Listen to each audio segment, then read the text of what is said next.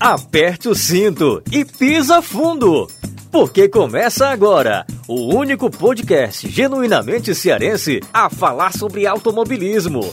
Avechados! Começando a partir de agora mais um episódio do Avechados, único podcast genuinamente cearense a falar sobre automobilismo.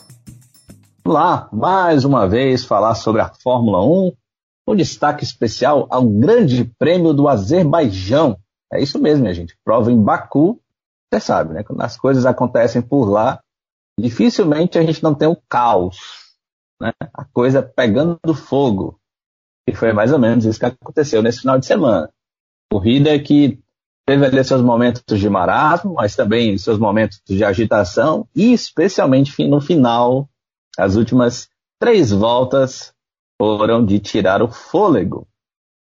E já que a gente falou do fogo, nada como lembrar de tequila. Afinal, a festa foi mexicana em Baku. Estou imaginando que até agora deve ter faltado tequila lá no México, que a turma deve ter bebê morado uma grandeza essa vitória do Sérgio Pérez. Pois é, o mexicano foi lá e faturou a vitória em Baku, a sua segunda vitória na carreira, a primeira dele pela Red Bull Racing. Sérgio Pérez que fez uma corridaça, um ótimo final de semana, na, durante os treinos classificatórios, na classificação também, né, aliás, nem foi essas coisas todas na classificação, teve um probleminha, foi prejudicado por algum, por acidente do Tsunoda na, na parte final da classificação, mas na corrida segurou muito bem o Hamilton, fez ali o seu papel escudeiro e contou com um pouco de sorte também para conseguir vencer essa corrida. Claro que isso e muito mais, todo o contexto, todas as nuances do que foi essa corrida, a gente vai discutir a partir de agora. time do Avechados hoje todo completinho.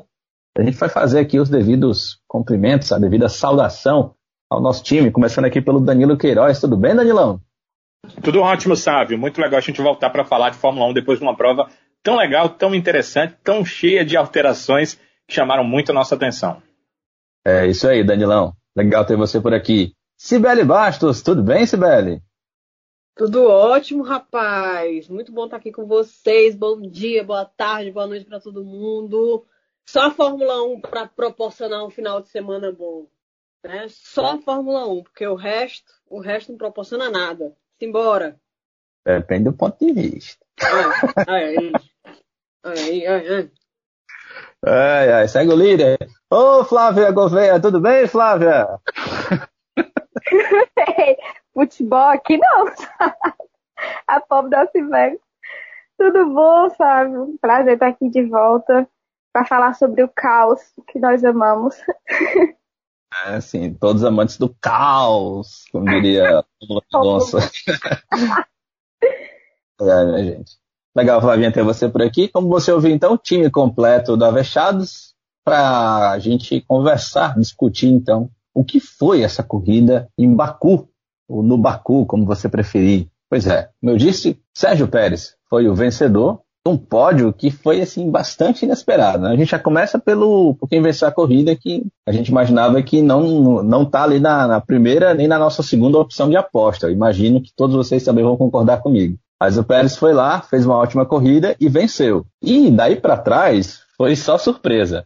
E a segunda colocação foi de quem? Sebastian Vettel, minha gente. Sebastian Vettel, ele mesmo, mostrou que não desaprendeu a pilotar a Fórmula 1 e fez uma excelente corrida, foi inclusive piloto do dia, eleito aí pelos internautas, conseguiu um excelente resultado nessa segunda colocação. E o terceiro colocado, um piloto que a cada ano que passa tem surpreendido e mostrado todo o seu talento, e foi o Pierre Gasly com a sua AlphaTauri. Pois é, terceira colocação para ele nesse primeiro pódio do Gasly esse ano de 2021 pela AlphaTauri. Lembrando que também esse foi o primeiro pódio do nosso querido Vettel é, pela Aston Martin. Aliás, um detalhe, né? Daqui a pouco a gente vai falar sobre a corrida do Vettel, mas só para a gente destacar aqui, incrível, né? O carinho que as pessoas têm pelo Vettel. Não sei se vocês perceberam ali na, no final, muita gente vindo cumprimentar, outros pilotos viram, é, foram até o Vettel, o próprio Alonso, uh, Leclerc, entre outros, foram lá cumprimentar o Vettel por esse pódio, o que foi, foi muito legal de ver.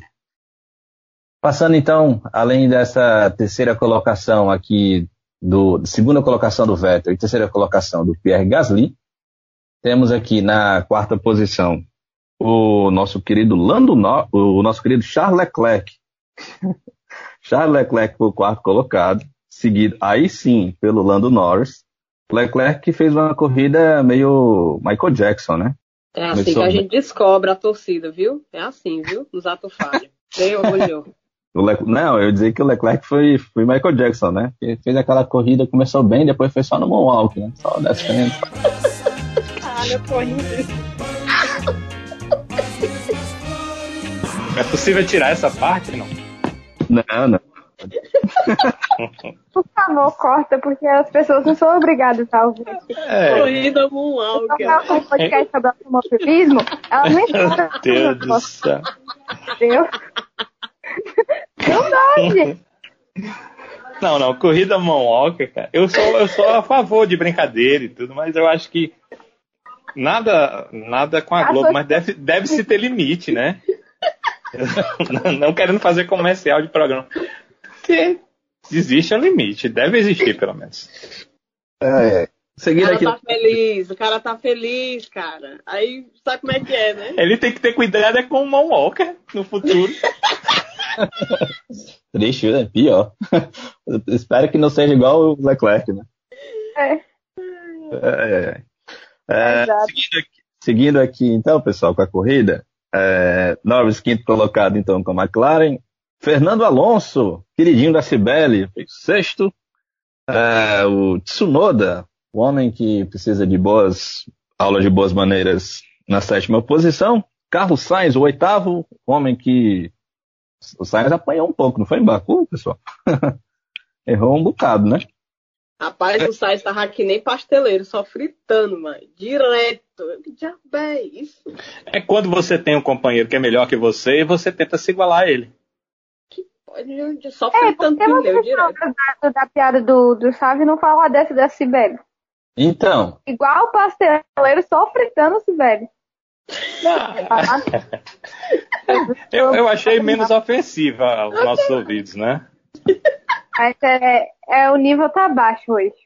É, não tá alto não, mas foi menos. Depois do Moonwalker, eu aceito qualquer coisa. Tô, tô aceitando aí. Depois do Moonwalker, abriu-se é. aqui, abriu aqui uma licença poética para piadas ruins. Desculpa. Nosso coração ficou preparado para tudo. Ah, Vocês para, porque se eu começar a fazer piada ruim aqui, é só ladeira abaixo. Qual seria a sua? No momento não veio inspiração ainda, Danilo, Desafio. mas vou ficar atento. Vou ficar atento, assim, na primeira Vou desafiar então. A Sibeli, eu já contei uma ruim, a Sibeli já contou outra. Minha nossa, eu me recuso, porque eu não vou passar vergonha na frente dos ouvintes. Não Mulher, vou. tu é vascaína, tu já passa vergonha. Bora! Se volta e se joga! É maldade, viu? Essa aí foi pesada. Você tá amargurada com o futebol. Não vou falar é esse, nada. Esse, esse, programa quebra todos os parâmetros, né?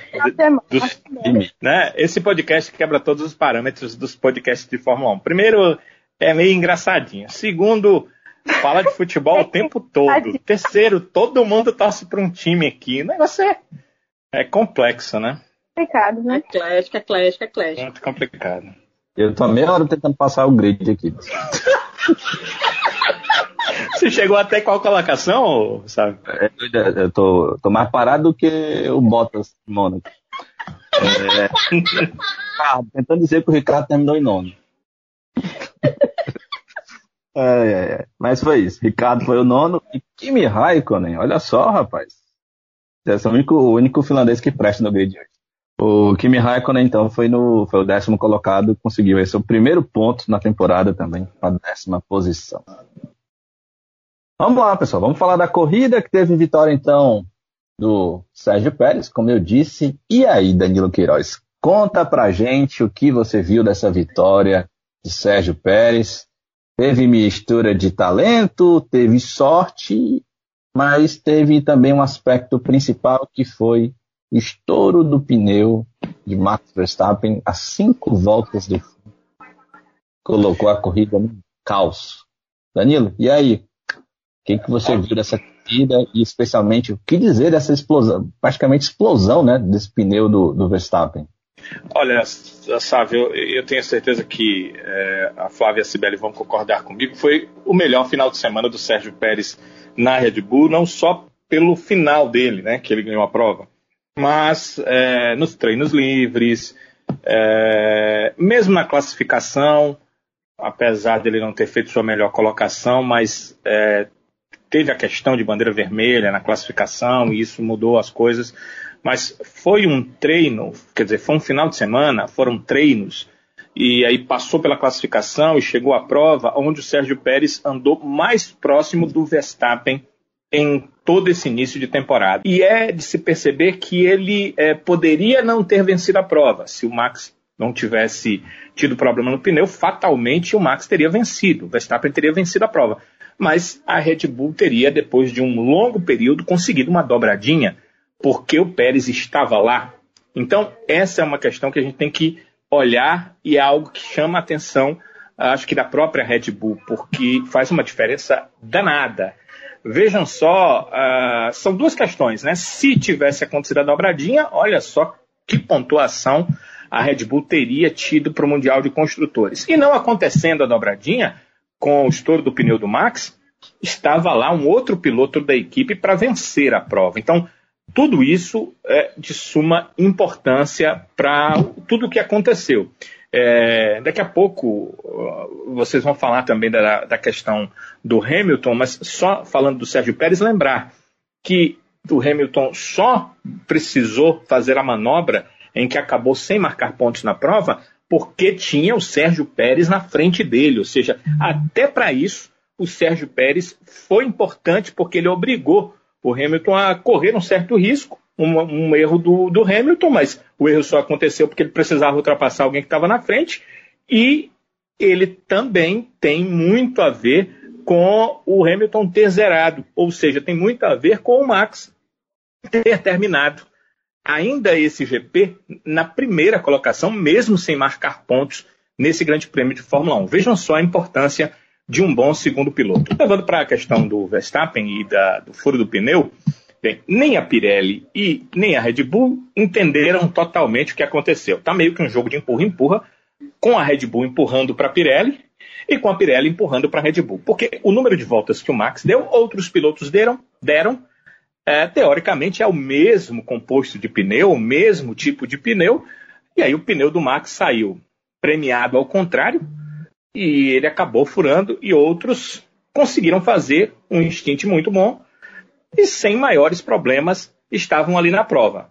Teve a bandeira vermelha, claro, todo mundo foi lá trocar pneu, mas nada uh, dava a impressão que outros pneus teriam o mesmo furo. Todo mundo trocou muito mais porque a prova entrou ali no instante final e claro que quem tinha pneu mais macio, sabendo que era um instante final de prova, colocou pneus em condição de lutar por alguma coisa dentro da prova. Baku não é Mônaco, tem a condição de ultrapassagem, então foi isso que acabou acontecendo. Mas é, não dá para a gente entender exatamente o que, que aconteceu. A gente sabe que, embora pneus iguais, eles funcionam diferentes em carros diferentes. E a Red Bull ela consegue dar uma volta mais rápida quando estamos ali na classificação com um número menor de quilometragem. Uma volta, na segunda vem a volta rápida. A Mercedes já uh, estava fazendo duas voltas de aquecimento para uma terceira volta rápida. O que, que isso significa?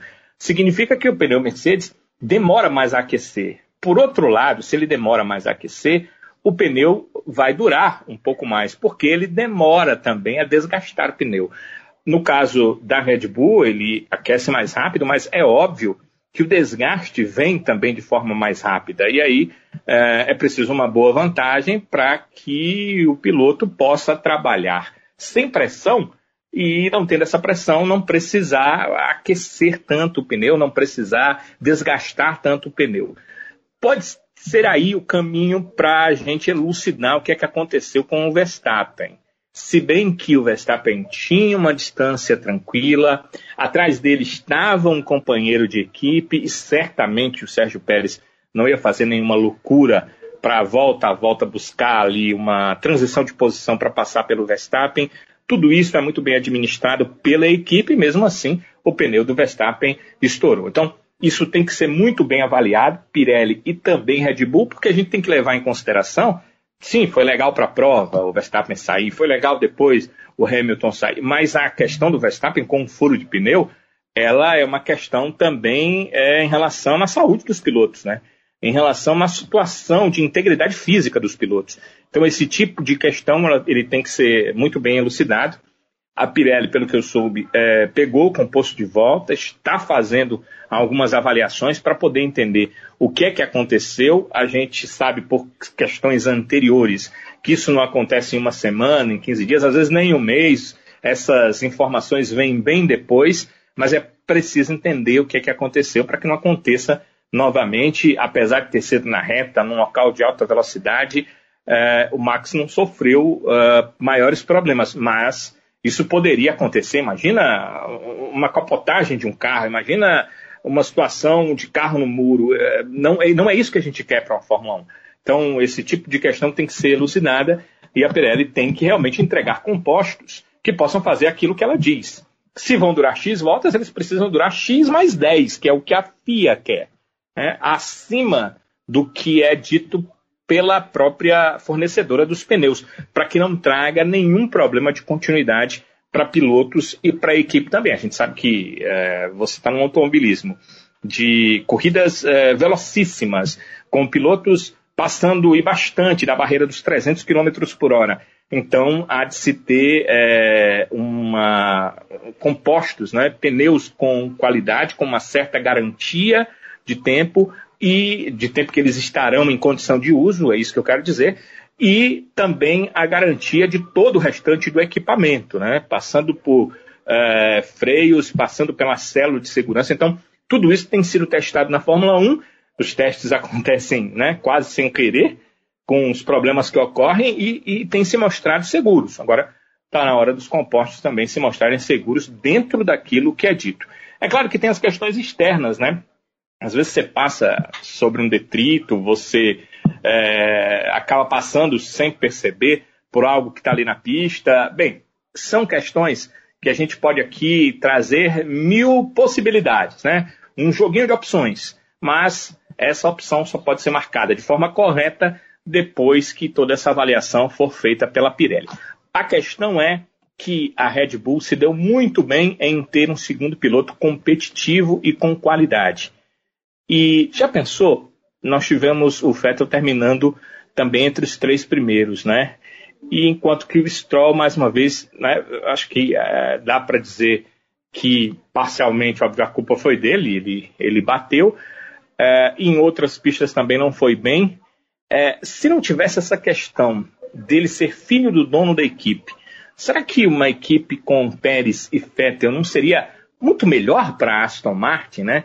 É claro que eu estou querendo aqui é, ser muito mundo ideal, né? É, pensar muito num, num, numa questão ide idealista para a Fórmula 1, mas poxa, a Fórmula 1 deveria ser é, feita pelos melhores pilotos, com as equipes os querendo, querendo os melhores pilotos para ter os melhores resultados. Não é uma coisa meio proporcional, uma coisa que é tão lógica, mas aí você pega o seu melhor piloto e bota para fora para ficar com outro simplesmente pelo grau de parentesco e aí contrata um cara que realmente traz muita energia para a equipe. O Vettel vinha de uma Ferrari louco para dar certo em uma outra equipe e um grau de experiência de quatro títulos mundiais.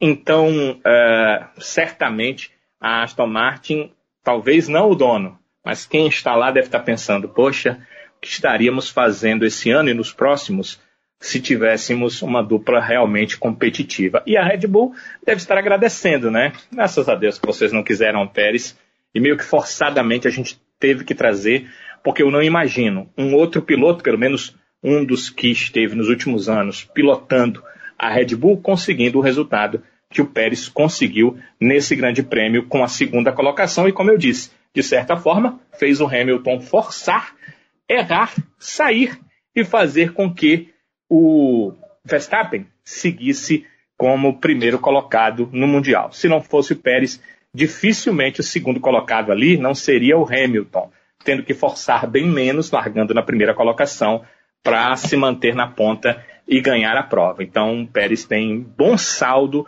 na casa e aquele abraço do Helmut Marko ali no final não foi algo uh, só para as câmeras, não. Certamente o Marco deve ter avaliado, pensado e meditado em tudo isso que a gente está dizendo e o Pérez foi muito importante no final de semana da Red Bull. Eu acho que ele pode até ter garantido aí um, um contratinho para o ano que vem, uma possibilidade, um pré-contratinho e tal, independente do que, que acontecer né, nesse campeonato. Porque, bem pontuado, Danilo. Já, você já viu? Você já viu o Sibeli? Exato. Você já viu Sibeli na história da Fórmula 1? Um cara que ganhou prova num ano, no outro ano não ter assento? Sim, se o cara já tinha dito, não, eu quero me aposentar, essa é uma questão, né? Mas eu não lembro de um cara que ganhou prova e no outro ano não tinha assento para correr, né? Normalmente, se não for na Red Bull, vai aparecer algum assento aí para o Sérgio Pérez, não é possível, né? É, esperamos. Eu, mas eu acho que ele, se ele continuar do jeito que ele fez essa corrida, o papelzinho de escudeiro mesmo, porque ele botou o Hamilton no bolso. No bolso. Hamilton tentou, tentou e não conseguiu. E antes de, de haver aquilo tudo, né? Safety car, é, ele, ele possibilitou com que o Verstappen pudesse ter uma corrida em uma pista livre, velho. Então, assim, com, com, há quanto tempo a gente não via um, um fiel escudeiro assim, da Red Bull? Faz tempo mesmo. Desde o Vettel, né? Com, com o Weber. Não era nem escudeiro, né? Os dois. Acho que ainda nos dois primeiros anos depois, o Weber ainda conseguiu brigar um pouco. Mas depois o Vettel corria só. Não tinha escudeiro, né? O Weber não conseguia sequer acompanhar o ritmo do, do, do Vettel. O, só um detalhe aqui, antes da gente sair da Red Bull, é que o Christian Horner, né? Claro, pós-corrida, feliz, feliz da vida, já foi logo saltando o verbo, dizendo que finalmente, abre aspas aí para o Horner, finalmente temos dois pilotos que têm algo a dizer na Fórmula 1, claro, fazendo aí referência aos dois últimos pilotos que ele teve, né? Especialmente aí com, é, sendo companheiros do Max Verstappen. Lembrando que antes dele tivemos, antes deles, né? Tivemos aí o Daniel Ricardo. Mudando aqui a nossa chave, o Flávia. Oi. A gente sempre fala, né, que o Lewis Hamilton tem é, tem muita sorte, né? É claro que é um piloto extremamente talentoso, mas episódios de sorte não faltam ao Hamilton na Fórmula 1. Mas em Baku me parece que tivemos um eclipse, né? Cara, que não é normal, né?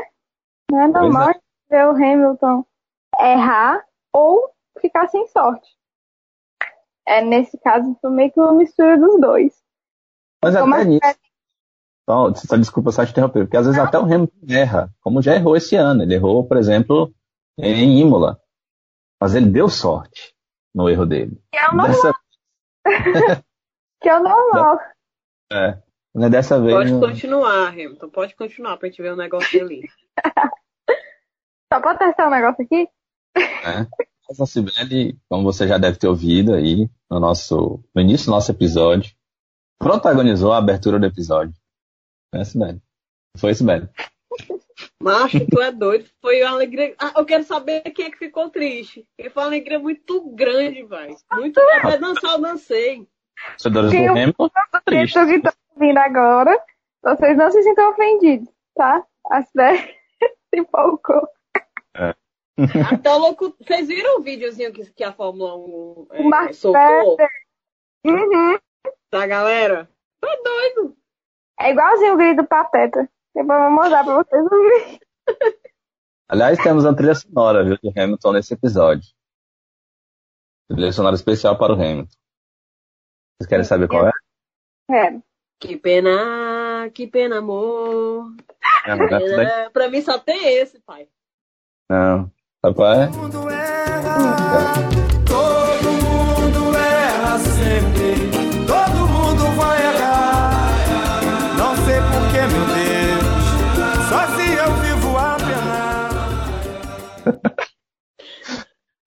cabeça.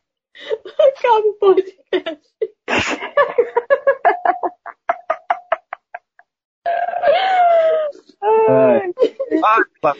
Conta pra gente o que foi essa corrida do Hamilton.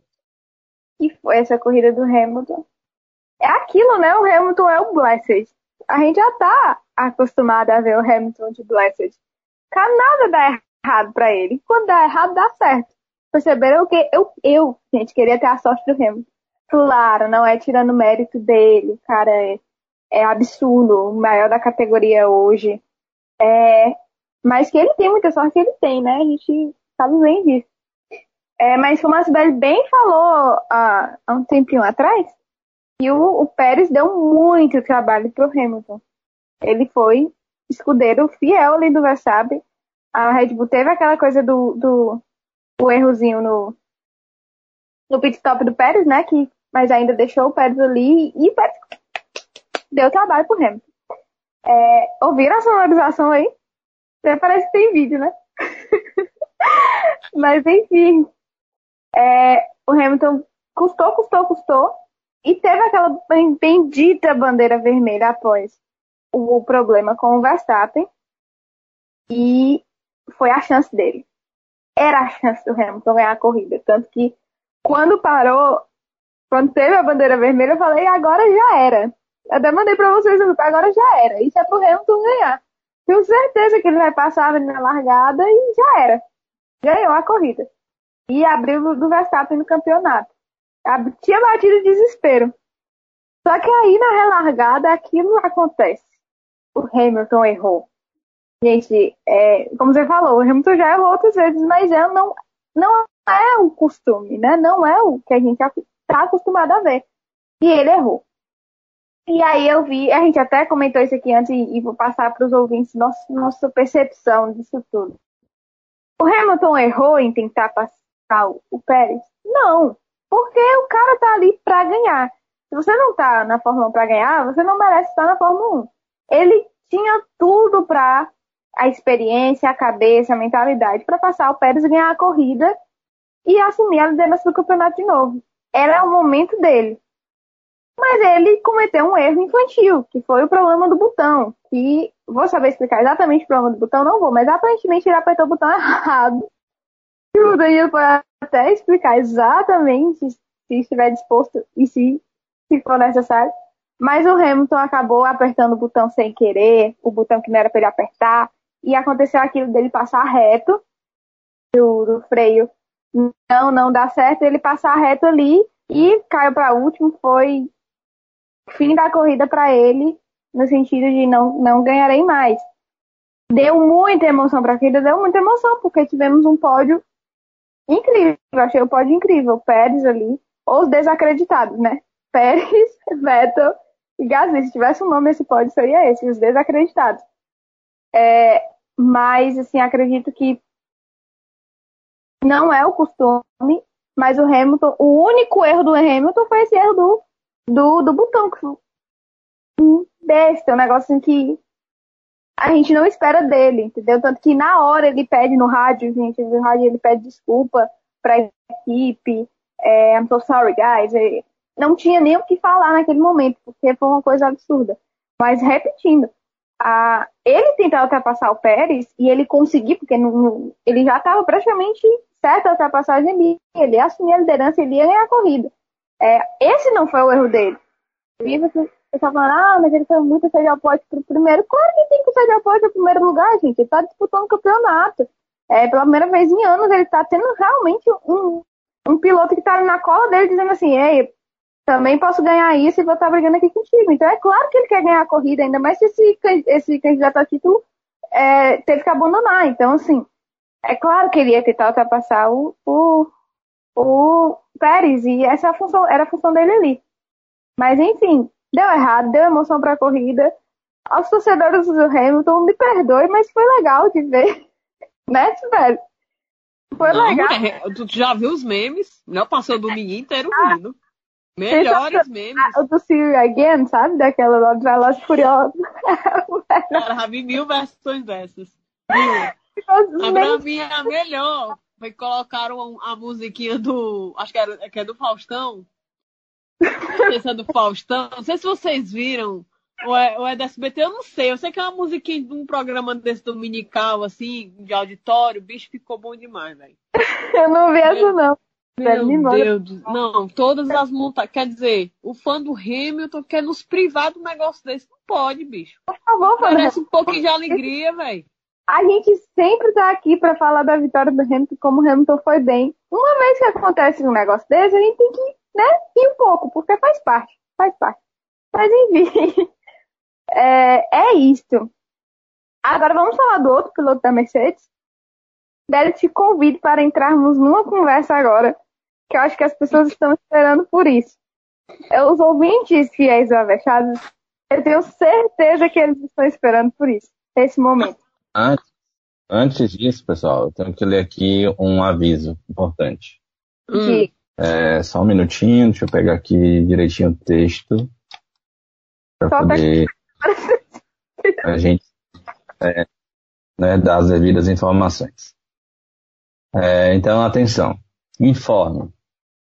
Procura-se um piloto finlandês chamado Valtteri Bottas, de 31 anos. Ele desapareceu na sexta-feira ao deixar a Finlândia ao, ao, ao Azerbaijão para disputar uma corrida e até o momento encontra-se desaparecido. Qualquer informação, entrar em contato com o governo finlandês. A família tá desesperada. Macho, será se. Não, eu já tava pensando assim, será se foi um, um, um sósia? Ele botou alguém, que ele não conseguiu pegar esse avião, botou alguém pra pilotar no lugar dele. Mas não, né? Ô, ô, Danilo, eu queria, eu queria inserir o Danilo nessa conversa porque ele é a pessoa racional e eu queria fazer uma pergunta.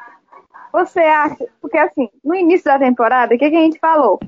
Acredito hoje no atual cenário, assim, competitiva, que tem muitos pilotos batendo na porta e pilotos da base, e pilotos já no grid que são muito competitivos, estão aí querendo espaço e tal. Eu e a Sibeli dizemos, falamos no início que a gente não achava que o Bottas, se saísse da Mercedes, tinha espaço em outra equipe.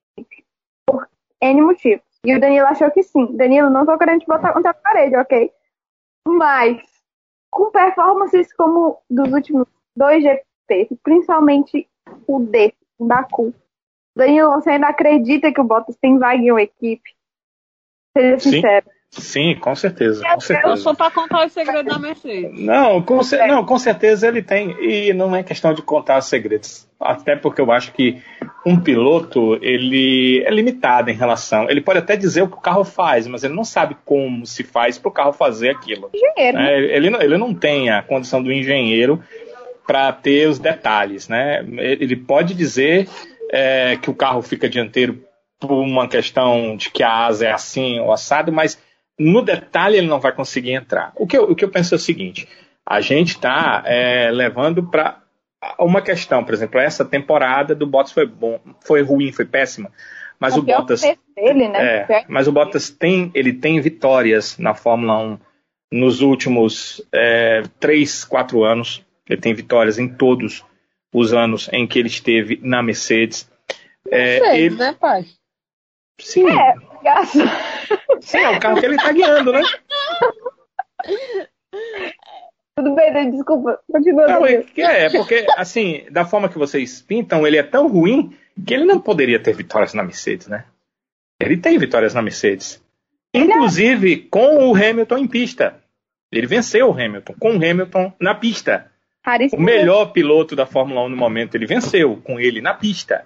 Então, é, um piloto dele, se não dá para você descartar. Né? Vocês entendem que ele é ruim, ou vocês brincam que ele é ruim, porque eu acho que no fundo, no fundo vocês sabem que ele não é. E agora a questão é que você olha para as outras equipes e está todo muito, muito, mundo muito bem arrumado, né? Pois eu acho que a- a esse vaga- é ponto, entendeu? Pois é, eu entendo o isso seguinte, falei da questão do grid, é muito competitivo. Fora os pilotos que vêm da base das academias, principalmente, acabam tendo, dando uma certa pressão. Os pilotos mais preparados que a gente vê, né? No caso. É, não É. são todos também que vão dar Tem- pressão. Né? Mas Tem a questão das academias, mas você percebe que a única academia que bota piloto mesmo é a da Red Bull, né? Porque É. a McLaren colocou o Norris e depois de quantos anos, né? O último tinha sido o Hamilton, né? Aí a McLaren coloca o Norris. Mas né? a Alpine tem uma, uma, um, A academia não bota ninguém, né?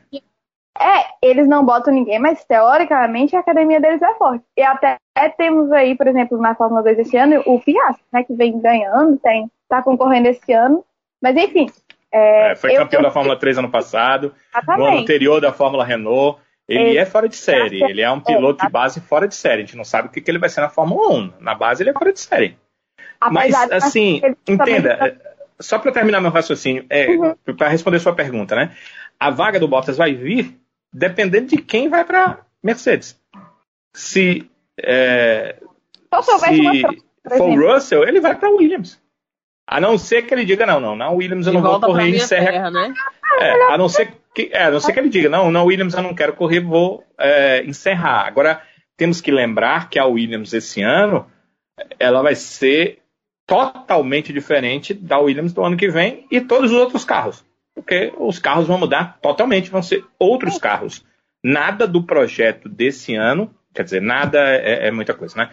Quase nada, pouco do projeto que foi até aqui se aproveita para o ano que vem em relação a carro, motor mesmo, mas em relação a carro. Então a gente tem que entender isso, né?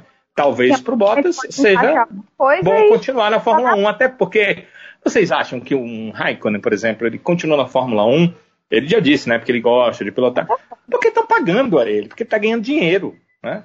Se a Williams é, decidir pagar para o Bottas, que eu acho que vale a pena, tendo um Latifi que paga para a equipe, ter pelo menos um piloto que ela pague e que sabe que tem alguma qualidade para entregar resultado, valeria a pena. Ela não teria mais o Russell, que está indo, mas ela teria um piloto com uma certa experiência. E aí eu olho no mercado e não vejo um outro. Agora ela poderia apostar num piloto é, de uma dessas academias, um piloto bem preparado. O Williams tem piloto. É, é o Ticton, mas assim. Não, tem o Ticton, ela... assim, né? Os pilotos da Williams também não são muito Tem o Ticton, o Nissani, o. É, o, o Nissani e o Ticton. Vamos lá. Vamos lá, vamos, vamos, vamos ser sinceros. Nenhum deles três é Nenhum. é bancado pela equipe. Eles são da equipe porque eles pagam para ser da equipe. É, é? Válido para a Fórmula 1, né? Vamos dizer é, assim. eles, eles pagam para ser equipe, né? Eles não são pilotos da, da, da, da equipe porque é, a equipe diz, ah, que, que, que mágico, né? Vou pegar aquele piloto, vou apoiar a carreira dele. Como é, a Red Bull faz. Não. É, quer ser da minha academia? É, eu tenho uma condição de te dar um teste na Fórmula 1 se você conseguir os pontos, né? Eu tenho a condição de, de, de te colocar com o nome de, da Williams, que é legal para tua carreira. Agora você tem que me pagar X. É assim que é com o Aitken. É assim que é com é, o Ticton. Não é uma né? academia. É um, é, são pilotos Williams porque eles pagam para dar ali. Exato. E na oportunidade é. de testar carro, pelo menos tem, não. Tem o um nome de academia, né? Tem um nome é, de academia, né? É um, e, ah, e, eles, e eles também têm a condição de, é, se surgir uma vaga realmente na equipe, eles têm prioridade para poder pagar a vaga da equipe que sobrar, né? É. Você sabe que o patrocinador do Nissan, do Roy Nissan, que é israelense, uhum. é um israelense bilionário. Sim. E que o Nissan só não está correndo na Fórmula 1 porque não tem ponto para correr na Fórmula 1. Porque dinheiro não falta. Né? Não falta. O patrocinador dele já disse, assim que ele tiver ele é, condição, dinheiro não vai faltar. Não vai faltar. Então, é, é, é, diferente da academia, das outras academias. Aí temos que entender o que é que a Williams pensa, porque o grupo de investidores que comprou, ele é um grupo que é, compra empresas, faz a empresa crescer e depois vende. Então, eu, eu, entendo que a ideia deles deve ser a mesma, né? Eles compraram a Williams, eles estão tentando fazer a Williams crescer para depois vender. É, ou ou para uma, ou uma montadora, ou pra, eles estão com a ideia de que ela crescer. Ela vai crescer só com piloto pagante? Não vai, né? Esse, esse era o grande problema da Williams anterior, que botava só piloto pagante e aí as coisas foram para onde elas foram. Então, é, a pergunta do Bottas, a gente volta para ela, né? Eu acho que a vaga do Bottas está uh, no carro que sobrar do piloto que foi escolhido para ir para Mercedes. Que muito dá na cara assim que vai ser o, o George Russell. Mas eu, eu concordo em parte questão de eu vejo o único local que o Bottas for ficar é na Williams. E se ele aceitar. Porque eu acho que a partir do momento que você sai do carro competitivo do grid, o carro que realmente pode te dar um título, você nem. Ok, que ele ganhou corridas, mas ele nem ameaçou ganhar o título. Eu acho que é, é no mínimo questionável, entendeu? É, mas enfim, falar da corrida do Bottas. A, a corrida do Bottas foi triste, né, gente? Ele não fez absolutamente nada. Terminou fora da zona dos pontos. O, o, o Hamilton terminou fora da, da, zona dos pontos, mas fica aquele, aquele erro no fim que custou toda a corrida dele, né? Mas o Bottas simplesmente desapareceu ali. É, no ele já não foi bem e na corrida pior ainda. É, e com uma, uma Mercedes, melhor carro do grid, ele não consegue entregar, né? Então, assim, enfim, é, o meu pensamento sobre o Bottas é esse. Eu acho muito difícil por causa da situação geral. Da questão de que temos, não estou dizendo, é, a gente brinca e tudo, mas o Bottas não é ruim, porque ele, se ele fosse ruim, ele não estaria ali. Acho que o único piloto ruim, ruim que a gente tem hoje mesmo é o Mazepin. Mas ele tá ali porque a gente sabe muito tempo que ele tá ali, né? Bottas não é ruim, não é um péssimo piloto. Ele tem o, o, o mérito dele de estar na Fórmula 1, gente. Só tem 20 pilotos na Fórmula 1. Tem que ser bom pra estar ali. Então, acredito nisso, mas acredito também que tem um, um, um ritmo que você tem que manter. E a partir do momento que você não entrega o que você tem que entregar, você começa a ser questionado onde você está.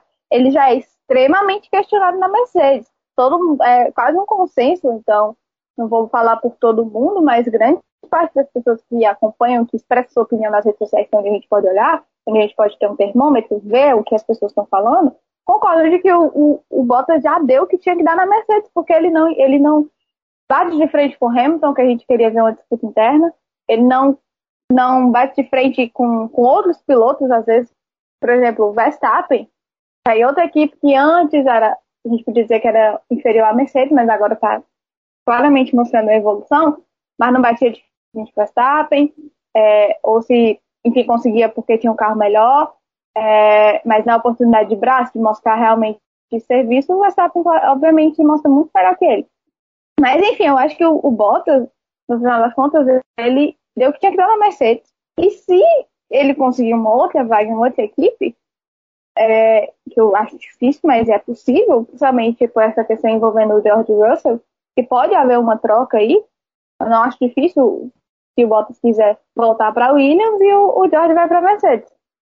Mas fora desse cenário, eu acho difícil pelo fato de estar muito bem encaixado, as equipes estão bem encaixadas, e ainda tem a galera que vem da base que dá aquela certa pressãozinha, né?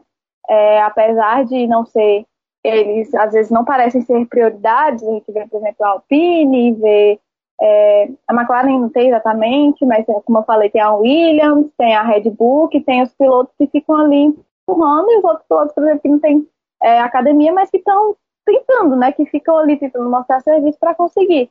Eles não são a prioridade no geral, é, mas tu, tu, temos os 20 pilotos fechados ali. É, então, Bottas parece que corre de aviso prévio esse ano, porque o desânimo dele é visível. A gente olha para a cara dele e dá para ver assim um completo. Ele está apático a tudo que está acontecendo. Sempre meio parecendo, né? Mas está pior agora. É, e se ele não começar a mostrar alguma coisinha, eu, eu digo que, que ele pode ficar sem vaga para o ano que vem. Eu, a minha opinião, né? Mesmo com todos esses, esses fatores aí que, que a gente já falou aqui. É, é uma temporada que muito fora da curva dele. Né? É, ele não é um mau piloto. A gente brinca, né? Você sabe que é uma grande brincadeira que a gente faz porque Bottas hum. tem sim as qualidades. Mas tem sido uma temporada realmente muito, muito fora da curva dele. E a impressão é bem essa mesmo, viu, Flávio? Que é como se ele tivesse entregado os pontos. De que, ah, não consigo mais do que eu pude dar. Já consegui dar. Então. E o Vettel, hein, Sibeli? Ai, gente, eu fiquei tão feliz. Vocês não têm noção, não, da minha felicidade. Fiquei muito. Até esqueci, esqueci até da Ferrari. Até da Ferrari esqueci. Esqueci total. Por um momento eu fiquei achando, ah, meu Deus, um Ferrarizinha. Mas, cara, que felicidade o Vettel, viu? E esse pódio dele, nem do Gasly, né? Foi muito bom ter eles dois no pódio, porque são dois caras que nos últimos anos tiveram as habilidades muito questionadas, né? Por conta de performance e tal. Vettel um pouco mais recente, né? Porque o Gasly já acredito que meio que já provou que tem talento, né? Depois que, que foi chutado, sacado da, da Red Bull. É, o Vettel, primeira temporada depois de cinco anos na Ferrari. No início achava que o carro da, da Aston Martin ainda estava um pouco irregular, mas pelo que a gente está vendo aí nessas duas últimas corridas, parece que pegou mesmo, né? Pegaram, pegou na mão do, do, do carro mesmo. E fez uma corrida, nossa, estratégia corretinha, bonitinha, se manteve o maior tempo possível na pista, fez, teve uma boa troca, conseguiu se, se, colocar ali em boas posições, fez uma baita, outra baita corrida, né? Porque a corrida passada em Monza ele também tinha feito uma excelente corrida. E depois da, da, da, da confusão toda relargada, né? Que eu nem, eu, eu, nem tinha me tocado, gente, que ia ser relargada novamente, aquele jeito parada. Tinha nem me tocado. E aí, depois que o. depois que o Hamilton nos presenteou com aquela passadada reta. E aí, garantindo o, o, a segunda colocação, gente, muita felicidade. Eu fiquei muito feliz pelos dois. Eu acho que os dois merecem. É, como eu falei, foram dois caras que sofreram um verdadeiro calvário público, né? Os, os caras foram, foram criticados não só pela imprensa, pelos torcedores, mas pelas equipes que, que os contrataram. Então foram são dois caras que merecem demais estar ali. Gasly nem se fala. Gasly também fez um ótimo final de semana. Os treinos, os tempos do treino do Gasly foram excelentes. Ele se colocou em ótima posição na largada. E, e vê-lo subir ao pódio mais uma vez é muito satisfatório, é muito satisfatório. E olha que eu tava achando que ele não tava esse balaio todo, não. Assim, eu fiquei meio meio preocupada em relação ao desempenho da AlphaTauri, porque ano passado, nessa altura do campeonato, a AlphaTauri estava com um ritmo melhor do que estava mostrando esse ano. Mas aí parece que também acertou a mão. O carro parece estar tá mais equilibrado. Isso a gente não pode se aplicar ao, ao Tsunoda, porque o Tsunoda é um desequilibrado. Meu Deus, esse menino. Minha gente, pelo amor de Deus. Mas enfim, eu fiquei mega feliz, cara. Eu acho que não teve ninguém, ninguém, acho que só os fãs do Hamilton ficaram tristes com esse pódio. Mas não teve ninguém que tivesse ficado triste com esse pódio. Um pódio que trouxe um cara que, que ganhou a corrida e que, e que ganhou o local, né? Assim, meio que batalhou para estar ali. Acho que foi um, do, um dos pilotos que mais batalharam para estar na Fórmula 1, o pobre do, do, do, do Pérez. E Vettel e Gasly são dois pilotos talentosíssimos. Vettel muito talentoso, tetracampeão. É, assim, na, na minha opinião, ele não teria mais nada a provar para ninguém. Porém, nos últimos anos, pressionado pela Ferrari, pressionado pelo erro que cometeu em 2018, ele meio que tinha que provar que ainda era o cara, que ainda era um cara competitivo, que era o Vettel que tinha levado quatro campeonatos seguidos pela Red Bull e tá aí dando a primeira. Foi o primeiro pódio da Aston Martin ou tô doida? Esse ano acho que foi.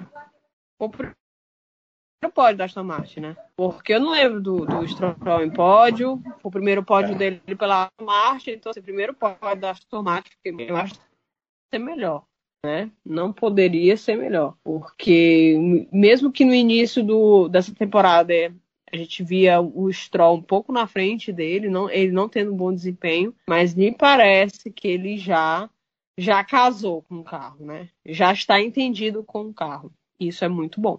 Eu acho que a gente não vou criar expectativas, mas eu acho que a gente pode ver um Fettel a moda antiga, muito mais leve, né? Não, não tem mais nenhuma obrigação de, de ganhar campeonato e, querendo ou não, essa pressão a menos facilita o teu trabalho.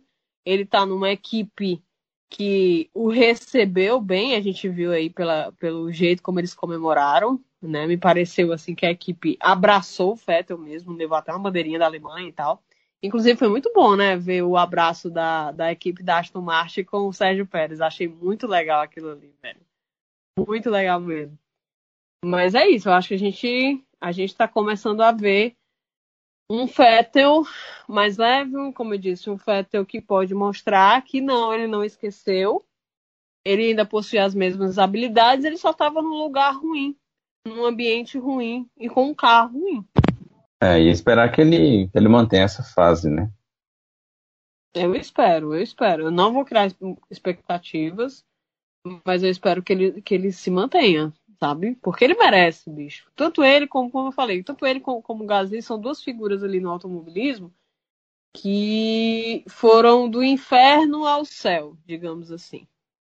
Sabe? Eu falo do inferno ao céu porque, enfim, tiveram em equipes que foram extremamente pressionadas de todos os lados, por todo tipo de gente, Entende? E foi uma pressão esmagadora que, ao invés. Porque tem gente que age muito, que, que gosta de agir sob essa pressão. Por exemplo, o Lewis Hamilton parece que é um cara que gosta muito de agir sob esse tipo de pressão, do tipo contra todos. Mas eles dois não souberam, não tiveram aí como se sair desse, dessa aura, né, dessa coisa toda.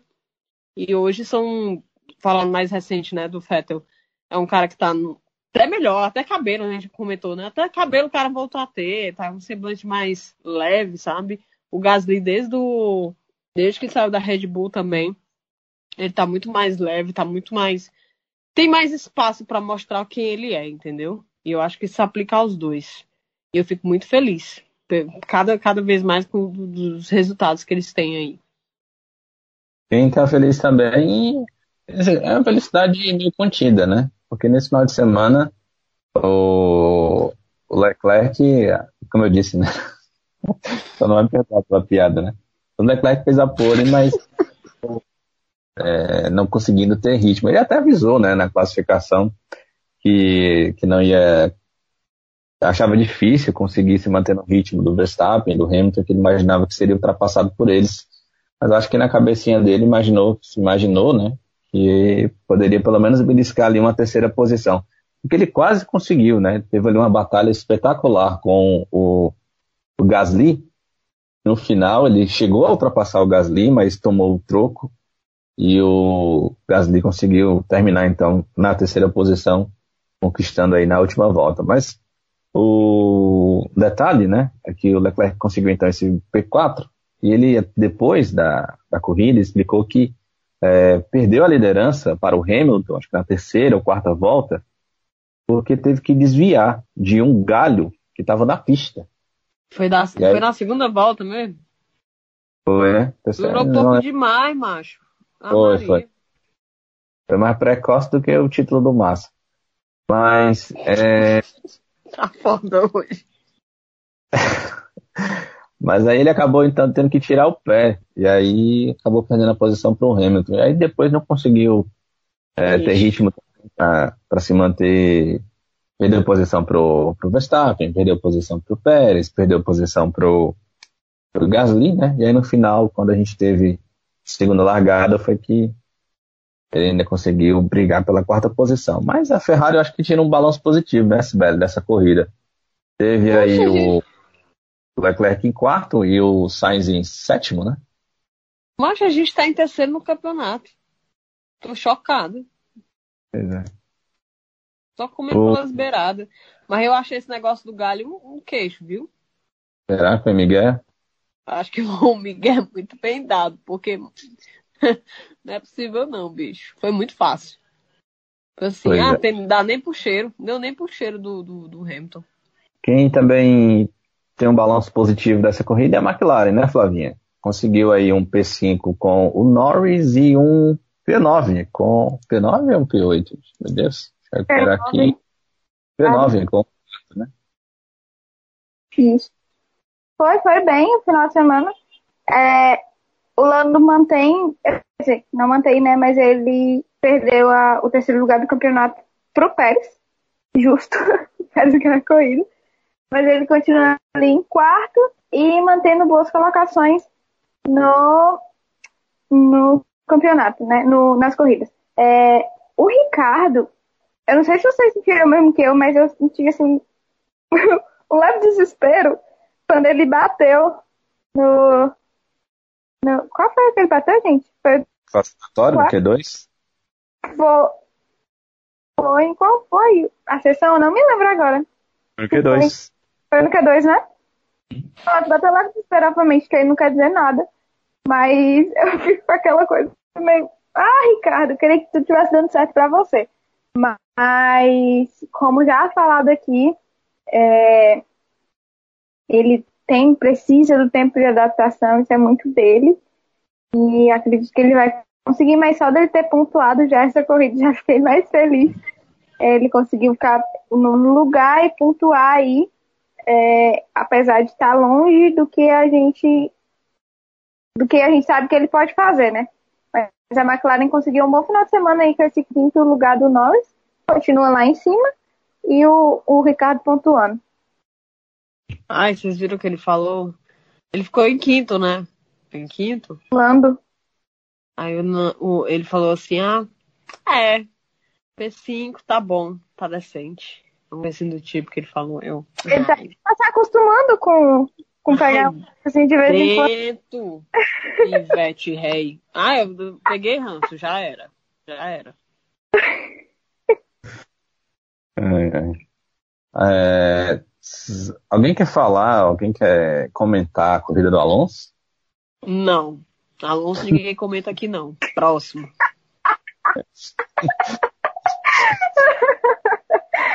Louco, Corrida. Uma bela corrida.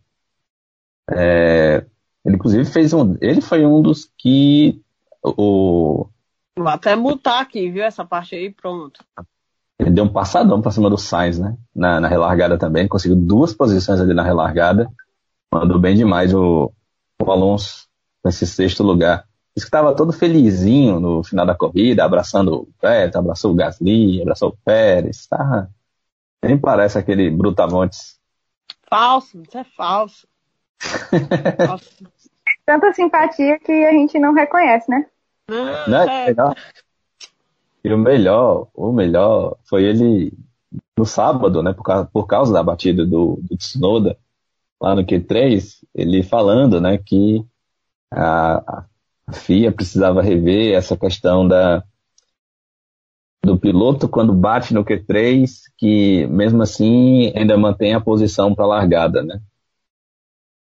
Do jeito que aconteceu, por exemplo, com, com o Leclerc em Mônaco, né? Que estava tentando a pole, tinha o melhor tempo, bateu e mesmo assim ficou com a pole. Não largou, teve problema, mas se tivesse com o carro ok, teria largado em primeiro. E na avaliação do Alonso, como ocorre em outras categorias, quando você bate, você perde a posição, né? Que você teve mesmo tendo feito um, um tempo anteriormente. A, última, a única pessoa que acho que não tem respaldo para falar isso é o Alonso, né? Em matéria de batida.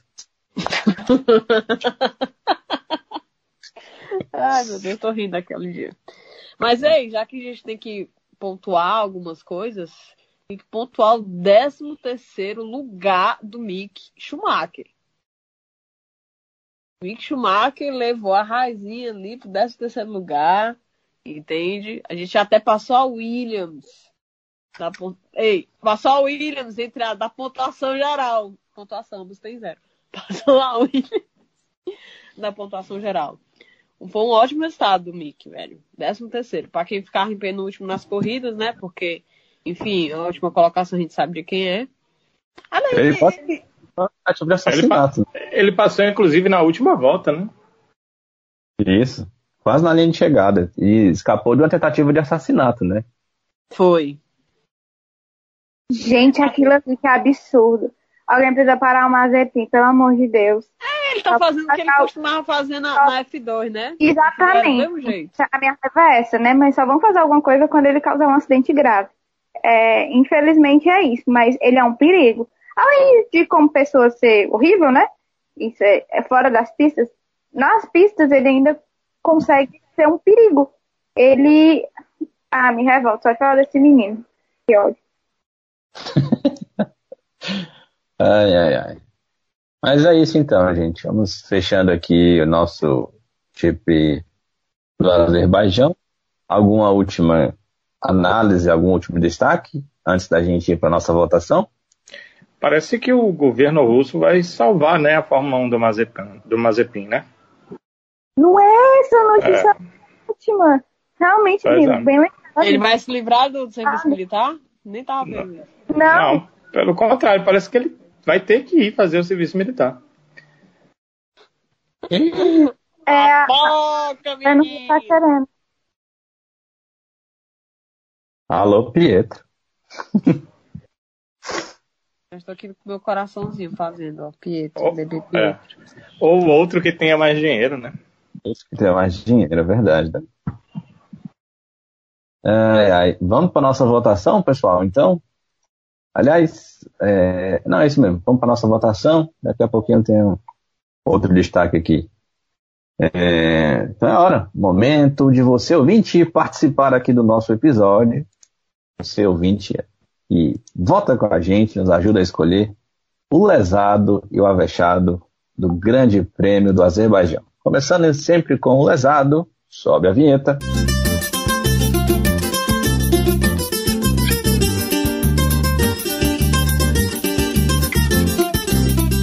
E esse é lesado. Rapaz, e os nossos ouvintes estão cada vez mais ansiosos, viu? Para votar, para ajudar a escolher o pessoal. Porque é, ontem mesmo, antes que da gente, logo que terminou a corrida, já tinha aqui seguidor nosso no Twitter perguntando: e aí, já pode voltar? Já pode escolher? Como é que é? Tem que esperar o ADM? Turma estava ansiosa ontem. Mas. E votou em peso, é claro. Votou em peso para ajudar a escolher o lesado do nosso GP do Azerbaijão. O Novatos na F1 votou aqui. Nossa, escolheu aqui um meio mundo de gente. Mas disse que o voto final dele foi para o Hamilton. O lesado do CH Barbosa foi o Bottas, com a menção desonrosa aqui para o Hamilton e também para o Sainz, pela combinação de erros. O lesado do Max Souza foi o Bottas. O lesado aqui do Drácula foi o Hamilton. O lesado da Thaís foi a Pirelli. É, a Pirelli deu um vacilo aí. O Anderson Barreto também votou aqui no Bottas. O voto do Matheus Landim foi para o Hamilton. Luiz Ferreira também voltou aqui no Hamilton, dizendo aqui que o Hamilton foi juvenil na relargada. Na verdade, acho que a turma voltou aqui falando. Muita gente falou aqui que o Hamilton foi juvenil, mas é porque acho que ninguém sabia ainda da história do botão, né?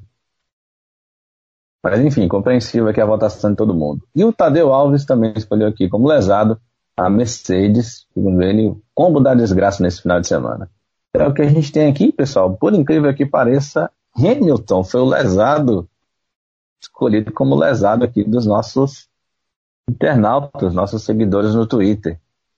O seu voto, Danilo Queiroz? Meu voto é para o Bottas, porque ele passou a corrida inteira tentando chegar ali na zona de pontos, já que ele fez uma largada terrível, e ele não conseguiu. E está com a Mercedes. Agora me chamou a atenção uma questão. Na hora que o Hamilton erra, que ele vai para trás do grid, ele tinha na frente dele é, dois carros que são da Haas, então a tendência normal é que ele pudesse passar. E ele se aproxima. Quem é, assistiu só na TV não, não tem essa ideia. Mas para quem viu o, o, o, o Lifetime, é, ele chegou a ficar um décimo do Mick Schumacher, que estava atrás, né? passa do, do, do depois na, na, na, linha de chegada, né? Mas o Hamilton chega a ficar um décimo do Schumacher e ele não consegue. Ele chega a ficar alguns momentos um décimo do Schumacher e não consegue a ultrapassagem. Então, me leva a crer que tem uma certa dificuldade de ultrapassagem do carro da Mercedes. Mas não dá para, mesmo assim, ficar achando que é, esse foi todo o problema, não. O Bottas está naquele, naquele lado psicológico que o Vettel esteve no seu último ano de Ferrari, bem para baixo sabendo certamente que não vai permanecer na equipe o ano que vem. Tem a questão da pressão, isso nunca é bom para um piloto e acho que isso está mexendo com ele. Mas é, foi o pior piloto da prova, sem dúvida nenhuma, apesar do erro que o Hamilton cometeu. Não dá para dizer que ele foi o pior piloto dentro da prova. Ele cometeu um erro, né? O Bottas foi ruim, foi mal a prova inteira e por isso vai ficar com o meu voto de lesado, porque ele foi lesado o tempo todo. Lavinha, o seu voto?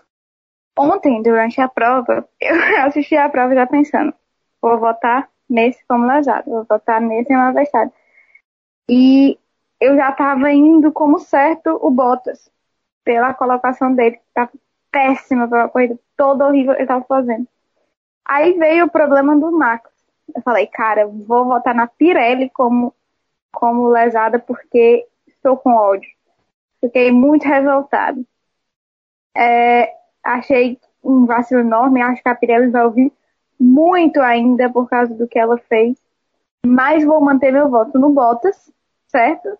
com menção muito desonrosa à Pirelli e ansiosa por explicações certas do que aconteceu, já que a própria o, o Isola, né, que é o, o chefe do projeto da Pirelli, é, para a Fórmula 1, disse que foram interferências externas. Acho difícil, quero explicações, então a menção desonrosa para Pirelli, mas eu vou votar no Bottas pela prova desastrosa que ele fez e pela vergonha que ele está passando é, nem chegando na zona de pontuação e não, não foi um erro como o, o Hamilton cometeu que foi ali na cara, alguma coisa que afetou a corrida inteira. Não, foi porque ele estava muito mal mesmo e ele ficou lá atrás, então ele com certeza hoje merece o, o ser lesado. Sibeli, a sua escolha? Ah, minha gente, vocês me perdoem, mas quando é que eu vou votar pro Lewis, seu lesado? Ele lesou, bicho, apertou os negócios, os troços errados. Vacilou, doidinho. Entendeu? Esse é ele mesmo. Aproveitar que não é todo dia que a gente pode voltar nele como lesado, não. Eu fechar a conta aqui, a gente vai ficar com botas, viu, pessoal? Vou de botas porque realmente foi muito. Te manca, te manca. Aí muito eu vou ficar aqui como se fosse a hater. Eu não sou hater, não, rapaz, do, do outro, não. Não, o nosso ouvinte é tá, tá na cara, eu já disse várias vezes. No fundo, no fundo, ela odeia o Hamilton, mas não pode dizer, né? Porque fica muito na cara, né? Rapaz, não tem como odiar aquele homem, não. Aquele homem é um blessed. Tá na apaixonado po... daquele na, homem. Na politização do momento, se você for contra o Hamilton, o mundo cai em cima de você. E tem um monte de outros problemas, né? Então. Ah, mas só vendo a, a, galera revoltada no Twitter. Pode nem dizer que, que, o, que, o, que o cabo é feio, não. Pode não. Não, meu filho, aí você não tem mais juízo, não, mas, mas sério. Nada contra, mas quando é que eu vou votar nele pra lesado, meu povo? Tá vendo, né? Aguardou, aguardou a oportunidade. Pois é, bicho. Tem que... É isso. Tá aí o cavalo selado passando aí. Tá doido, é? Vamos lá então, pessoal, para a escolha do nosso avexado do GP do Azerbaijão. Sobe a vinheta. Se garantir muito, mas se garante, se garante, se garante, mas. Eita, que esse é avexado. O Novatos na F1 Olhou aqui o avexado, o Vettel, a Fênix renascida. Ixi, Maria. Uh, começando aqui para o Gasly e também para o Pérez. O avexado CH Barbosa também foi o Vettel, com menção honrosa também para o Gasly, Pérez, também para o Alonso, para a alegria da Cibele. O avexado do Drácula foi o Pérez, que segurou o Hamilton e controlou problema hidráulico, segundo o Honda.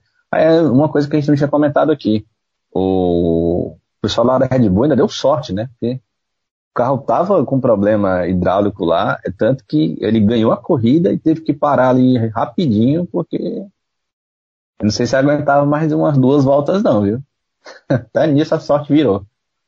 O... A Thaís Souza é, votou aqui no Avechado pro Fettel, com menção honrosa para o Gasly. Inclusive a Thaís tinha nos feito aqui uma pergunta na corrida, até tinha comentado aqui em off com o Danilo, é, que ela pediu para a gente explicar, eu vou pedir aqui para o Danilo falar rapidinho, por que, que a gente teve uma largada parada dessa vez, diferente do que ocorreu lá em Imola. O Danilo até explicou no episódio, mas a Thaís, de repente não acompanhou, o Danilo pode reforçar a explicação por que, que a corrida é, em Baku teve largada parada a segunda largada, Danilo. Eu, eu não sei nem se fui eu que expliquei da última vez, ou se foi a Sibeli, mas é, sempre que tiver bandeira vermelha, a largada é parada. Por que, que Imola não foi? Porque existe é, um asterisco que diz que se a direção de prova entender que há um risco iminente, um perigo de algo grave que afete a vida dos pilotos, aí a largada será com safety car. Estava chovendo né, lá em Imola, né? eu acho que por isso uh, houve esse procedimento com largada atrás do safety car depois da bandeira vermelha. Mas uh, o correto é, depois da bandeira vermelha, é o que diz né, a regra, a largada é parada, apenas com essa observação, né? Se a direção de prova achar que existe risco, aí larga no safety car, o que para gente é chatíssimo e terrível. Melhor mesmo a largada parada, como aconteceu, e essa é a regra. O resto é exceção. Pronto, tá explicado, tá, Thaís? O Anderson Barreto votou aqui no Avechado também. Fettel, mesmo voto do Matheus Landim, assim como também foi o voto do Luiz Ferreira. E finalmente aqui o voto do Tadeu Alves, que também votou de Fettel. Então a escolha da moçada aqui pelo Twitter foi o nosso querido Sebastian Vettel. E você, Sibeli, surpreenda aqui com seu voto e nos diga que a escolha não foi o Vettel. Tem como não, macho. Bebê sebe na cabeça, tem como não. É, então, Vettel, o voto da Sibeli. Danilo Queiroz, seu voto. Vettel, ah, espetacular, muito boa prova com o carro que tem, foi muito, muito bem. Quase, quase vence uma prova. Já pensou o Vettel voltar a vencer uma prova, né? Fica muito perto disso Ai, acontecer. Pérez teve problema hidráulico. Mesmo, Já pensou mais uma volta? Ele teria ganhar a prova. Pois é. Lavinha, seu voto. Opa, quase que eu não consigo ligar o microfone. Eu vou de Vettel também. Fiquei muito, muito, muito feliz mesmo. Com menções honrosas a, a Pérez e Gasly, que enfim, eles merecem também. Eu amei esse pódio, fiquei muito feliz mesmo. Mas eu vou de Vettel por todo tudo que ele estava passando já, passou nos últimos anos, principalmente ano passado na Ferrari, e esse ano já na, na Aston Martin estava desacreditado e está vindo aí uma volta por cima muito, muito, muito legal de acompanhar. Estou muito feliz por ele. Então vou de Vettel. É, não tem como não, né, meu povo? Só dá Vettel mesmo, porque a corrida do Vettel foi extraordinária espetacular mesmo. Com uma menção honrosa aqui, como sempre falam aqui os nossos é, ouvintes através do Twitter, ao Pérez pela vitória, né? Foi sensacional. Também ao Gasly por ter levado aí a AlphaTauri ao terceiro lugar. Então é isso, encerrando aqui a nossa votação. Agradecendo aqui aos nossos ouvintes que sempre interagem conosco pelo Twitter. Teve gente nova chegando por aqui essa semana. Foi, por exemplo, o caso do Leonardo, o nosso ouvinte aqui também, que tem a conta com o nome de H. é isso. Está seguindo a gente aqui também, assim como o Leonardo Sardim, que está seguindo a gente também, chegou essa semana, e o Bom De Leon, que está acompanhando a gente a partir de agora também. Sejam todos muito bem-vindos. Muito bem Quem tiver Instagram, procura a gente também lá no Instagram, tá? Abaixados Podcast e segue a gente também, nos acompanha os nossos conteúdos por lá. É, vamos falar rapidinho aqui da Fórmula 2, pessoal, porque o final de semana não foi muito bom para o Drogovic, não. Já começou triste porque a gente, infelizmente, teve o Gianluca Pentecoff fora, não teve condições de correr por simplesmente não ter dinheiro para correr. Não ter dinheiro, ter condições de disputar essa, essa etapa. E está com um futuro muito incerto lá na Fórmula 2.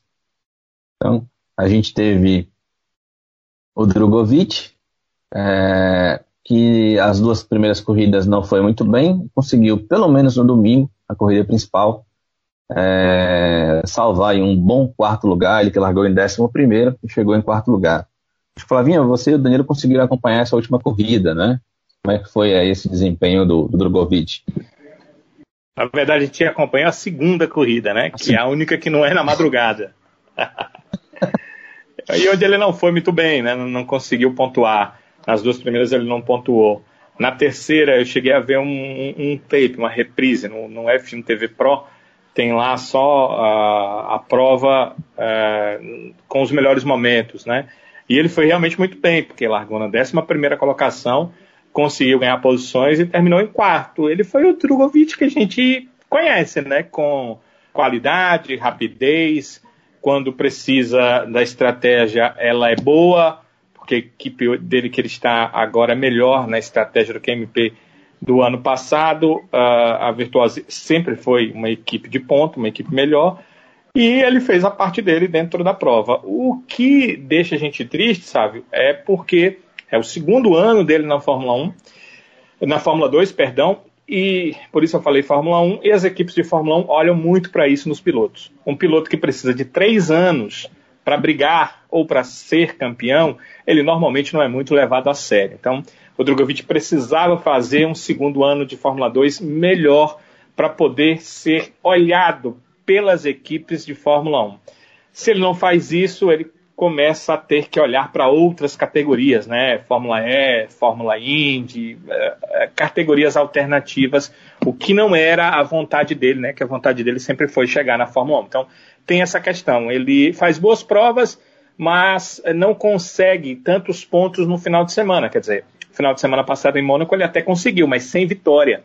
E isso é o que chama muita atenção da Fórmula 1. O piloto precisa fazer pontos e precisa vencer também. Ele não está ligado a nenhuma academia, então ele precisava mostrar mais que os outros, e aí ele se coloca numa situação mais complicada. Pois é, e além disso, está vendo o companheiro dele de equipe, né? Liderar o campeonato e nesse momento ter quase a metade dos pontos que ele tem, né? O dobro dos pontos que ele tem. O Drogovic está agora em nono, na classificação com 41 pontos, e o Guanzu está liderando o campeonato com 78 pontos. Flavinha, você quer acrescentar algo mais? Então é isso, eu não consegui acompanhar também todo o final de semana. Eu estava de plantão esse final, final de semana, não pude madrugar para assistir as corridas. É, mas o que eu é, o que eu fiquei vendo de longe, né, ele realmente não foi o final de semana ideal, apesar da, da principal corrida a que pontua mais, a que é mais longa. É, ele foi bem, né? Ele conseguiu sair de 11 lugar para quarto, conseguiu chegar a terminar ali em P4. Então, é interessante eles. Tá faltando ainda a regularidade, né? A questão do, dele conseguir estar tá sempre pontuando. Porque eu me lembro, eu dou muito exemplo quando as pessoas falam, ah, mas ele tem que ganhar e tal. Eu lembro muito do Mickey. E no ano passado ele foi campeão sem ter muitas vitórias. A gente teve muitos, inclusive o próprio Drogovic, que ganhou corridas no ano passado. É, o Mickey foi lá e estava sempre respeitando um pódio, sempre ali na frente, sempre coisando. Quando deu para ganhar, ele ganhou. É, mas a regularidade foi o, o fator principal para ele é, ganhar o título e, consequentemente, garantir ali a vaga, apesar de que eu acho que, de qualquer forma, ele ia subir para a Fórmula 1. Mas, enfim, o título, de certa forma, garantiu a vaga dele na Fórmula 1, né? Título da Fórmula 2. Então, acredito que tá, o que está faltando para o Drew vem dessa regularidade. Ele precisa estar mais ali na frente. É, ele teve alguns vacilos, a primeira etapa foi meio problemática. Aí veio o Mônaco, deu um, uma injeção de ânimo na gente que torce, porque ele foi muito bem. Aí esse final de semana também já não foi tão bem, mas na última corrida ele já foi também, já se mostrou. Então, tá, é aquela coisa assim, alto, baixo, alto, baixo. E a gente sabe da capacidade dele, a gente sabe o que ele pode fazer. Então, acreditamos que ele vai conseguir ainda pegar esse ritmo para se manter mais regular. Ainda tem etapas pela frente que ele vai poder mostrar o que ele sabe fazer e, e esperamos que ele consiga o objetivo dele aí para esse ano. É isso, é torcer por ah, realmente. Só um comentáriozinho sobre o Petekoff, porque sim, sim, é, é, enfim, quem acompanha, a gente sempre tenta falar alguma coisa da base aqui, né? É, a gente sabe como o Petekoff é extremamente talentoso. Ele foi campeão em cima do Leclerc, ano passado, do Arthur Leclerc, né, no ano passado. Não conseguiu uma vaga na Fórmula 3, teve todo um problema de negociação. Aí chegou a, a, a proposta da Campos e, e, ofereceu a ele essa oportunidade. É, pelo que a gente sabe, a oportunidade era na Fórmula 2. Há quem diga que ele tinha a opção de ir para a Fórmula 3. Eu acho difícil ele ter escolhido esse passo tão longo.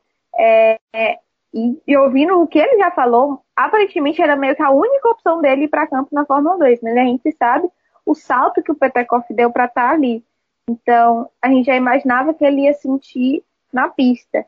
Só que a gente também tem um problema do extra, é, fora que é a questão do dinheiro. As categorias de base exigem muito dinheiro dos seus pilotos. E o, Petekoff, o, o Drogovic, por exemplo, tem a empresa da família dele, que ele já, na entrevista que a gente fez com ele no início da temporada, é, ele falou da, da questão que a, a única empresa que realmente banca, que tem certeza que banca a carreira dele, é a Drogovic Express, que é a empresa da família dele.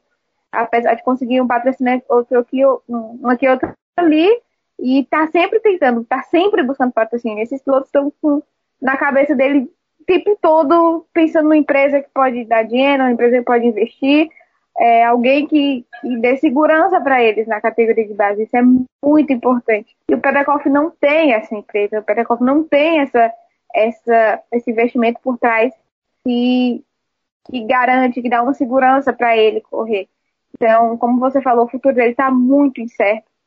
Ele não conseguiu correr esse final de semana por problemas financeiros.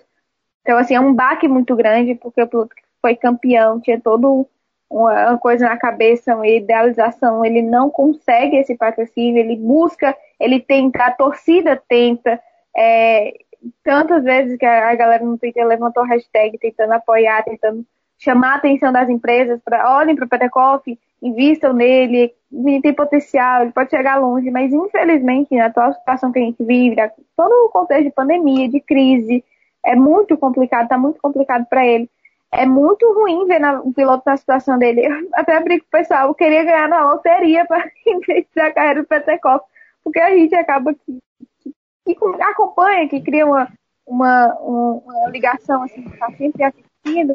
É, é até frustrante, né? Você ver a situação do, dele, quer tanto, ele, ele se doa tanto para aquilo ali, infelizmente não tem dinheiro, não tem como correr não sabe o que vai acontecer no futuro, não sabe se ele vai conseguir chegar na Fórmula 1, que vai ser mais difícil ainda, não sabe se ele vai conseguir para outra categoria, permanecer ali, é um, é um negócio muito doido, muito grande, para a cabeça de um, de um menino de 20, 21 anos. Eu, eu me vejo muito neles, porque tem a mesma idade, é muita responsabilidade, é muita coisa, e afeta, infelizmente afeta, né?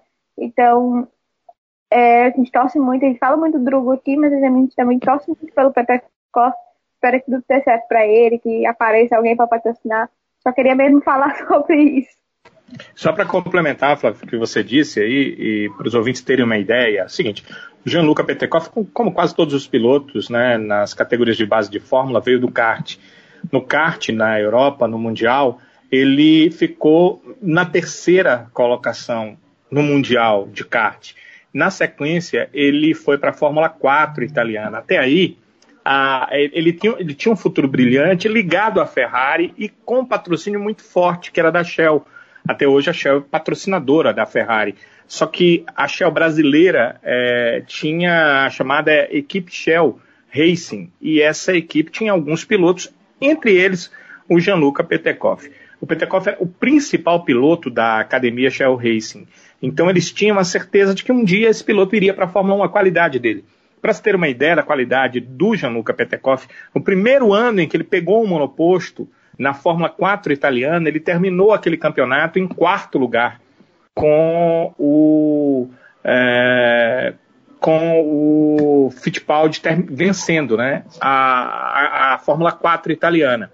No ano seguinte, ele vai para a Fórmula Regional, que era a antiga Fórmula 3 e agora ela é uma Fórmula 3 regional, com um carro diferente da Fórmula 3 da FIA, mas um carro melhor, um carro mais é, forte em relação ao motor do que o carro da Fórmula 4.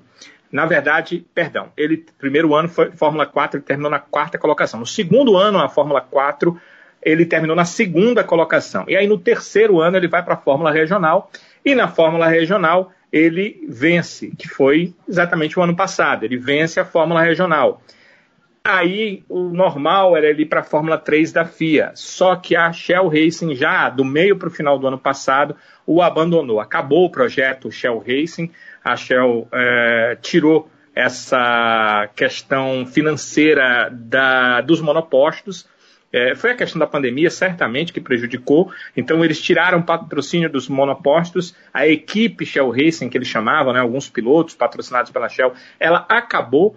E aí, para terminar o ano, ele teve que apelar para patrocinadores que tiveram que surgir de última hora para patrociná-lo. Ele terminar o ano com muita dificuldade. Ele acabou campeão da Fórmula 3, da Fórmula Regional, que costumo chamar Fórmula 3, mas Fórmula Regional Europeia. Então, ele foi um cara que em monopostos tirou quarto, segundo e depois campeão.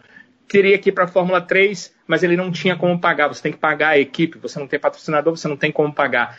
Ele teve essa chamada para a Fórmula 2, então ele teve que dar esse passo, talvez maior do que o que deveria para a Fórmula 2. Teve, claro, muita dificuldade com esse monoposto e acabou não tendo bons resultados. Uh, a equipe que o chamou tinha ideia de que em algum momento ele conseguiria patrocínio para o restante da temporada, daria a ele o carro até Mônaco, não conseguiu até Mônaco resultados, não conseguiu até Mônaco patrocinadores, por isso uh, em Baku, Nanini pegou o carro e agora ele não corre mais o restante da temporada. É uma pena, é um daqueles caras que tem muita qualidade, mas que infelizmente não vai ter como continuar né, na, na, nos monopostos se não tiver um patrocínio. E como a gente continua ainda num ambiente é, de pandemia, de pouco dinheiro, de poucas equipes interessadas em pagar para o piloto chegar até a Fórmula 1 e também ele não conseguiu nenhum patrocinador, nenhuma grande empresa brasileira está investindo. Eis aí a situação do Gianluca Petekoff. É um cara com muita qualidade, mas que infelizmente parece que vai ficar pelo caminho. Para se ter uma ideia, né, ele já tem os pontos para uma superlicença. Que piloto tem ponto para superlicença? Ele, com três anos de monopostos, tem, mas não vai servir muita coisa para ele, infelizmente. E Danilo, é, é, ainda mais frustrante quando você pensa que ele foi substituído pelo Nanini, né? Tipo assim, todo respeito e tudo, mas a qualidade do, do Petekoff e a qualidade do Nanini, mas o dinheiro. Foi, foi, o dinheiro, é. Ele foi substituído é, por causa do dinheiro, né? É, fala mais alto. É, é, é, chato. Porque a gente que acompanha, a gente sabe. A gente torce pro, pro piloto que é bom, né? Chegar no topo. Mas, infelizmente, não tem muito o que fazer. Já é, são anos e anos assim. Não é a gente reclamar que vai mudar, né? Com certeza. É isso. É isso então, minha gente. Vamos chegando aqui, aqui ao fim do nosso episódio. Agradecendo desde já a sua audiência, a sua companhia. Obrigado por passar conosco aqui mais de. Estou olhando aqui o tempo, rapaz. Pouco mais de uma hora e trinta minutos. Olha aqui os meus cálculos. Deve ser por aí.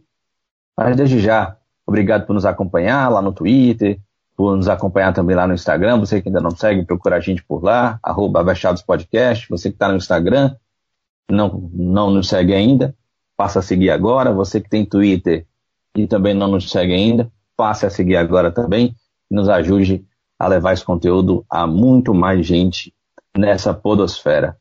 Um abraço, Danilão. Até a próxima. Um abração, Sábio. Foi muito bom participar com vocês. Foi muito bom voltar a conversar sobre Fórmula 1. E aí, na próxima, a gente volta a conversar esse Mundial em relação à pontuação. Está muito legal. Uma briga muito boa que a gente espera que dure até a última prova da temporada. Se Deus quiser. Um abraço, Sibeli. Um cheiro, meu povo. Foi muito bom estar com vocês de novo, gravando podcast. E semana que vem tem mais, é? É França, é? Não, não. Só dia 20. Só dia 20, mas também é esticada de cinco seguidos, né? Ou tô doida? Três. Três, né? Três. Tá doida, Três mano. seguidos. Tá doida. Cinco Semana seguidos. decisiva é essa. Você fica com a cabeça no mundo da lua. Um cheiro, meu povo. É França, Áustria e Áustria. Ah, Maria, França. Ajuda, É. Senhor, ajuda. França. Meu Deus, França. Eu vou ter que baixar um joguinho aí, galera. Depois, quem quiser dar uma dica de joguinho, viu, online, pra gente baixar durante o GP da França. Eu vou botar o um joguinho. É, é. Aceito sugestões. Marquem lá, gente, um joguinho, vai lá. Falou, valeu. Falou, valeu, Sibeli. Tchau, tchau, Flavinha. Tchau, sabe? Deixa eu aproveitar falar do. Não. Se ela ouviu até aqui. Ah, eu postei ontem no nosso, no, no meu Instagram que estava ansiosa para começar a gravação, que ia render a gravação de hoje, realmente rendeu. É, e aí a Bia, a Beatriz Carvalho, respondeu que já estava ansiosa para ouvir. A Bia é jornalista, trabalha lá no Globo, aqui no Globoesporte.com, aqui de Fortaleza. É, maravilhosa, acompanha futebol, Fórmula 1, tudo. Então eu disse para ela que eu ia mandar um beijo. Um beijo, Bia. Obrigada por acompanhar o Vexado. Eu sei que também, vou aproveitar já que vocês são beijos, vou mandar também para Carol, a Caroline Tavares, que eu sei que ela sempre acompanha a gente, também é jornalista aqui, esportiva. E vou mandar só para quem sabe, Danilo, pro Gustavo, novo estagiário futebolês, que ele disse que ouviu o episódio da semana passada. Ele ah, gosta? Oi? Beijos Eu... da blogueirinha, nova sessão da Vachados. Minha nossa,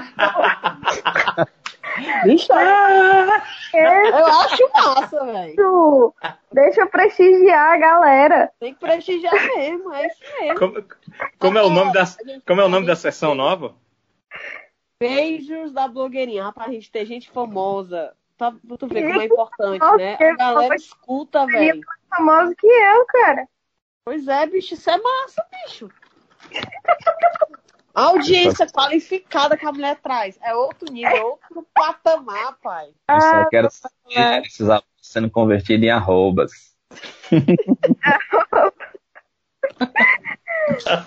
então, Bia e Carol e Gustavo, muito obrigada. Galera, Carol, vocês são demais. Aqui. Você está em falta aqui, você era presença sempre aqui no nosso nossas votações lá no Twitter, você está ah, fazendo falta aqui, viu, Carol? A Carol, é? É, sabe? a Carol, a Carolina Tavares. Né? Falou, falou pra mim. Mas é ela sempre escutando. Não sei se ela vai que ela nem vai escutar. Não sei, Carol, se você escutar, mande uma mensagem pra nós pra saber que você está escutando. Vai que ela abandonou a gente porque a gente fala muita besteira. Pois é. Eu tenho certeza a... da Bia porque a Bia mandou mensagem ontem. E o Gustavo me disse hoje que ouviu da semana passada. Ah, pode ser também que escutou dessa semana, né, sabe? Paciência. Pois eu acho é. que ele escutou da semana passada porque não teve, né? Semana passada não, ele. não teve, ele escutou. Calma, mentiroso, rapaz. Gustavo, cara. Não, eu não esperava eu... isso de você, não, cara. Como que você escutou da semana passada, cara? Semana passada não teve, cara. Assim é difícil, cara. Pegou no pulo, velho. Pegou no é, pulo. Difícil, vamos, rapaz. Vamos lá. Não conheço nem o cabo, não, mas vamos. Ó, ele escutou semana passada. Logo a semana que não teve, você escutou, Gustavo? Ai, meu pai amado. Eu tô doida. Mas enfim, galera. Muito obrigada, muito obrigada. Vocês são demais. E todo mundo, tá? Aproveitar para não ficar injusto, todo mundo que interage com, com a Vexado. Um beijo. Já que a, a Sibeli disse que é o meu quadro. Beijos da blogueirinha. Até vinheta. Chique demais, bicho. Tem até vinheta, que é isso. Você é louco. É isso então, meu povo. Chegando ao fim aqui ao nosso episódio, um abraço para todo mundo. Como bem disse o Danilo, a gente se encontra daqui a duas semanas para falar sobre o Grande Prêmio da Meu Deus. É, não, não venham com histórias que eu vi a gente semana que vem. Não é. venham com essa, né? É. Abaixo do Gustavo. Ai, ai. Um abraço, minha gente. Até a próxima.